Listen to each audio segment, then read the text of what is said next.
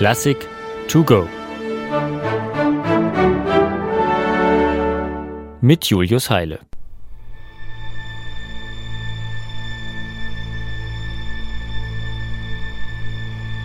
Ein fahler, lang ausgehaltener Ton der Violinen steht nahezu endlos im Raum. Nur vorsichtig tauchen allmählich konturierte musikalische Ereignisse auf, erste Intervalle, erste Zusammenklänge.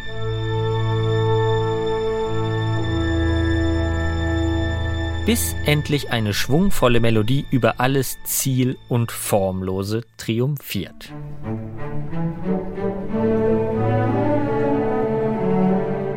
Moment, das ist doch Gustav Mahlers erste Sinfonie. Sollte es in diesem Beitrag nicht um George Ligetys Lontano gehen? Genau an dieser Stelle, beim Auftreten eines fest umrissenen thematischen Gebildes, sind wir für das Verständnis der Ästhetik von Lontano tatsächlich schon einen Schritt zu weit gegangen.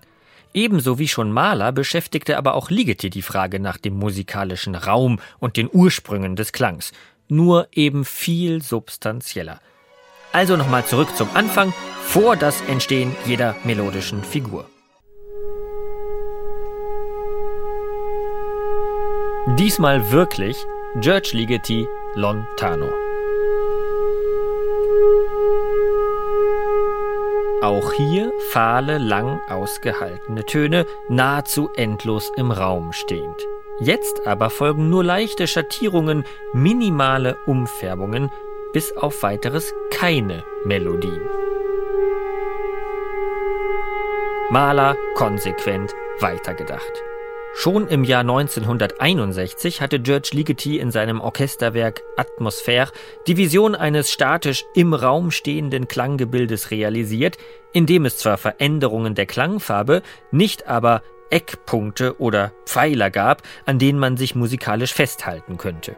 Auf den Tag genau sechs Jahre später, am 22. Oktober 1967, wurde gewissermaßen die Fortsetzung dieses Stücks uraufgeführt.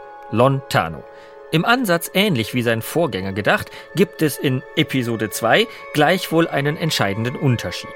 Hier versucht Ligeti genau diese Eckpunkte und Pfeiler in einem gleichzeitig unverändert grenzenlosen und leeren Klangfeld doch wieder zu etablieren. Der Komponist selbst sprach von flüssigen Kristallen, die diesen imaginären Raum beleben. Klingt ja spannend, doch was genau ist damit gemeint?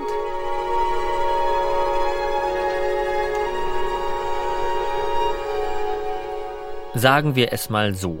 In Lontano entdeckte Ligeti das uralte Prinzip der Harmonien und Intervalle wieder. Nachdem er in Atmosphäre Tabula Rasa gemacht hatte, führte er diese individuelle Farbe wieder ein, um damit eben jene Kristalle zu erzeugen. Aus dem in komplexen Kanons gebauten Geflecht der zahlreichen Einzelstimmen des Orchesters blitzen daher immer wieder plastische Tonkonstellationen heraus, die dem Raum seine Pfeiler geben.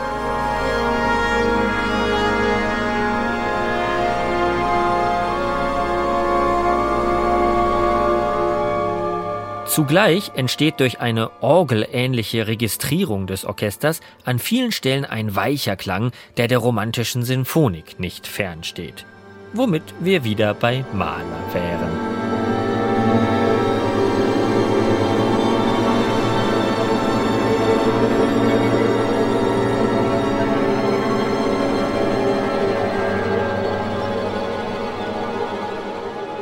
Gegen Ende scheinen sich sogar fast Melodien zu entwickeln.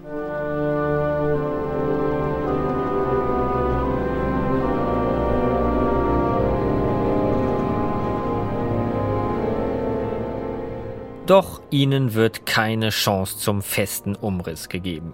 Im Nichts erlischt schließlich der imaginäre Raum und seine zweite Ebene aus Harmonien und Motiven wird nie real fassbar. Auch sie ist wie Ligeti sagte, eben ein Aspekt des Lontano, des Fernseins.